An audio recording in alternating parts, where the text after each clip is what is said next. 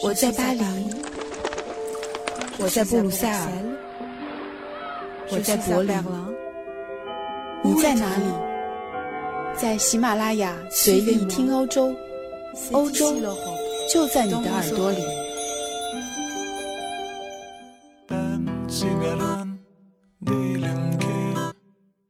各位听友，大家好，欢迎收听这一期随意听欧洲。过去的一周对于欧洲来说非常的不平静。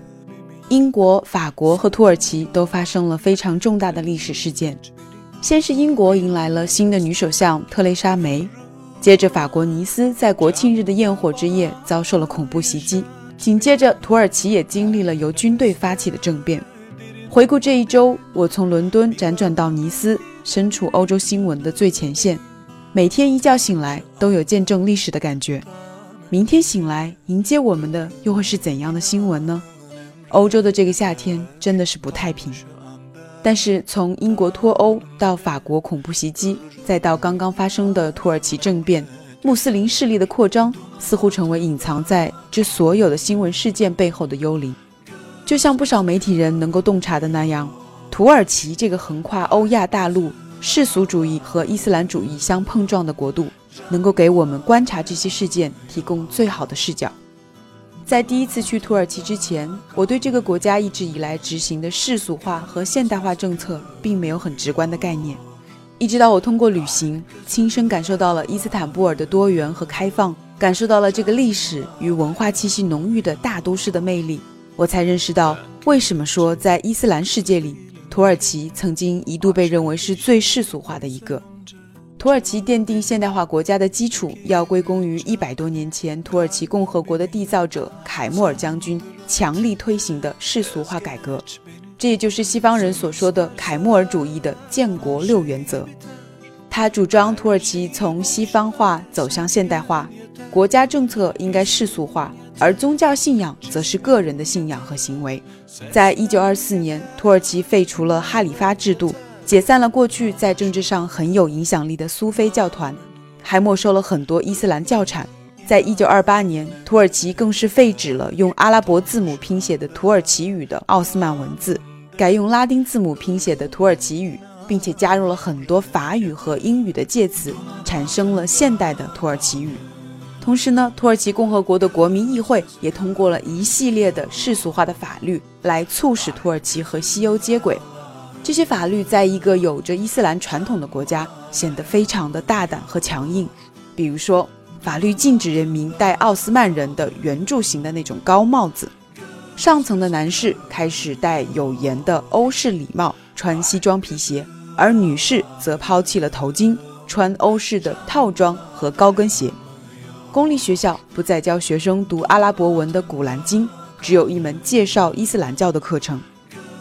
时至今日，土耳其的中产阶级多半倾向于认同欧洲，他们已经不能阅读清真寺里的阿拉伯文，或者是奥斯曼时代的书刊和碑文，也看不懂大量的旅游纪念品上的文字。这种强硬的世俗化的政策，也可以被看作是一场意义重大而且影响深远的文化革命。但是，它也让凯末尔将军把土耳其从一战后被列强瓜分的命运中拯救出来。并且奠定了土耳其成为一个现代化国家的基础。当时根据国民议会的法案，每个土耳其的公民都要有一个姓氏，而凯末尔将军则被国会冠以阿塔图克这个姓，意思为土耳其人之父，从此被尊称为现代土耳其的国父。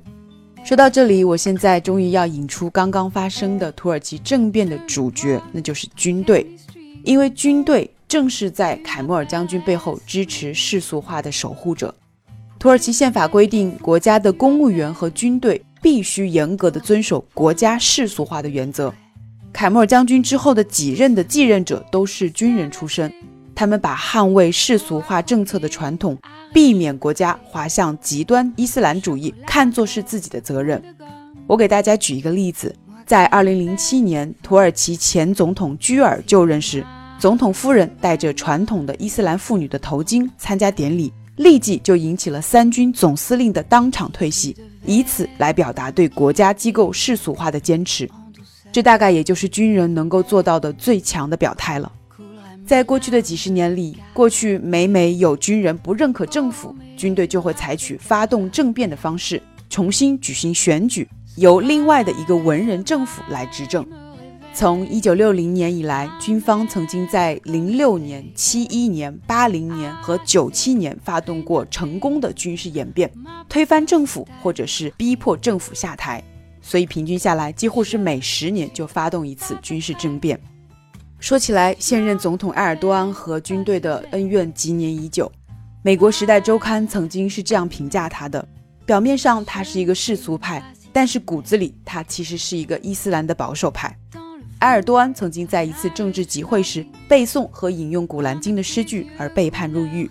他所属的政党也曾经被迫解散，后来改名为现在沿用的正义与发展党，重新登记才获得了重生。我前面提到的故事中的土耳其前任总统居尔，也正是正义发展党的创始人和埃尔多安长期的盟友。几十年以来，随着伊斯兰社会自我意识的普遍提升，在穆斯林人口超过百分之九十五的土耳其，单纯的世俗化政党最终逐渐被亲伊斯兰主义的正义与发展党所代替。曾经是伊斯坦布尔市长的埃尔多安，在2003年当选为土耳其的总理，并且两次连任，最终在2004年正式当选为第一任土耳其的民选总统，也成为土耳其支持率非常高的政治人物。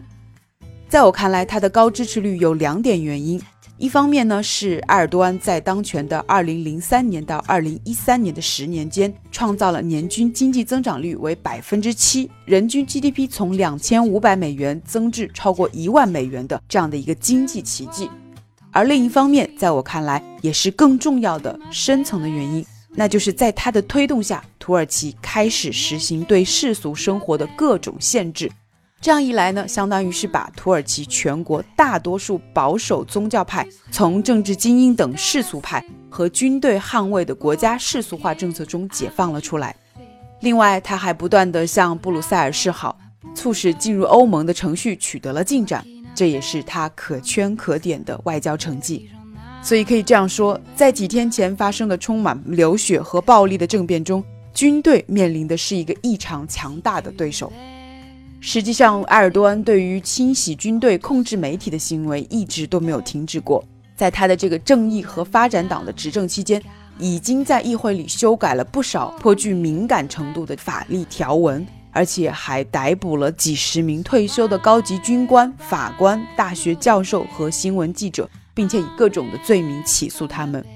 在二零一三年十二月，正义和发展党的部分官员涉嫌贪污的丑闻爆发以后。他甚至是全面禁止了包括推特和脸书在内的社交媒体，当时还引发了土耳其社会舆论的强烈反响。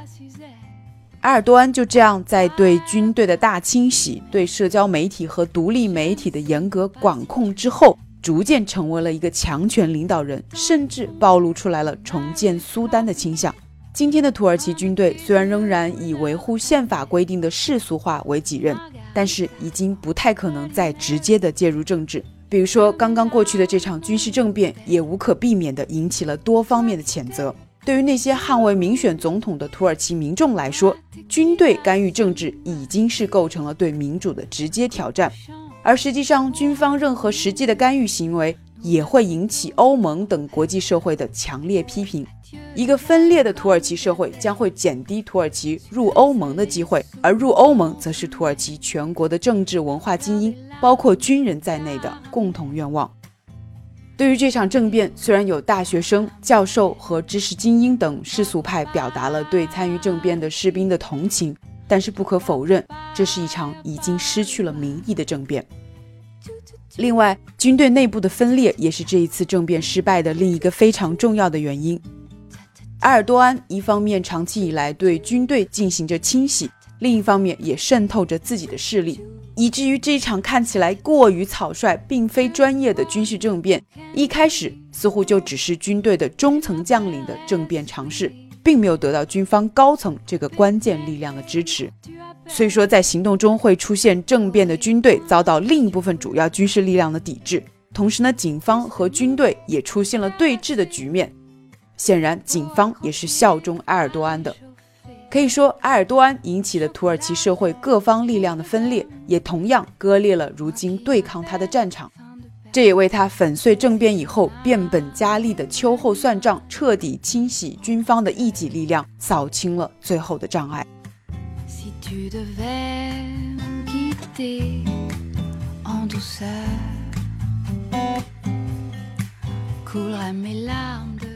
说到这里，我的心情变得非常的沉重。因为这两天最新的被捕人数已经上升到八千七百七十七人，除了主要策划政变的中高级将军和上校，还有数千名的士兵，甚至还有象征着民主力量的法官和检察官。埃尔多安誓言要让他们付出沉重的代价，而这样的架势，连欧美领导人都不寒而栗，纷纷警告他要克制一点。埃尔多安似乎正在以王者的姿态从政变中走出来，向政治强人又迈进了一步。从这样的结果来看，关于谁才是这场军事政变的策划者，官方和民间都不约而同地出现了阴谋论。但是，从我们尚可确认真实性的一部分影像资料来推断的话，这场肃清将会非常的惨烈。这些发起政变、试图维护国家世俗化进程的军人们，究竟是应该被看作是值得同情的勇士，还是在草率的行动中成为伊斯兰主义反攻世俗主义的牺牲品？这样的回答也只有历史能够给出。最近我在读很多的书，结合现在每天世界上都在发生的新闻。我总会感觉到历史真的是在反复的重演，很多的情节都是那么的相似。政治是残酷和嗜血的，政治斗争更是如此。只不过和教科书里的历史事件不同的是，这一次我们真的是在见证它。感谢收听这一期的随意听欧洲，我是易翰。经过一周欧洲的重大热点事件的报道，刚刚回到巴黎，开始慢慢的找回这个夏天应有的平静的心情。关于历史的话题，难免会显得有些沉重。过两天我会外出度假，也会记得和大家分享旅途中的感受。祝大家一周愉快，我们下期节目再见。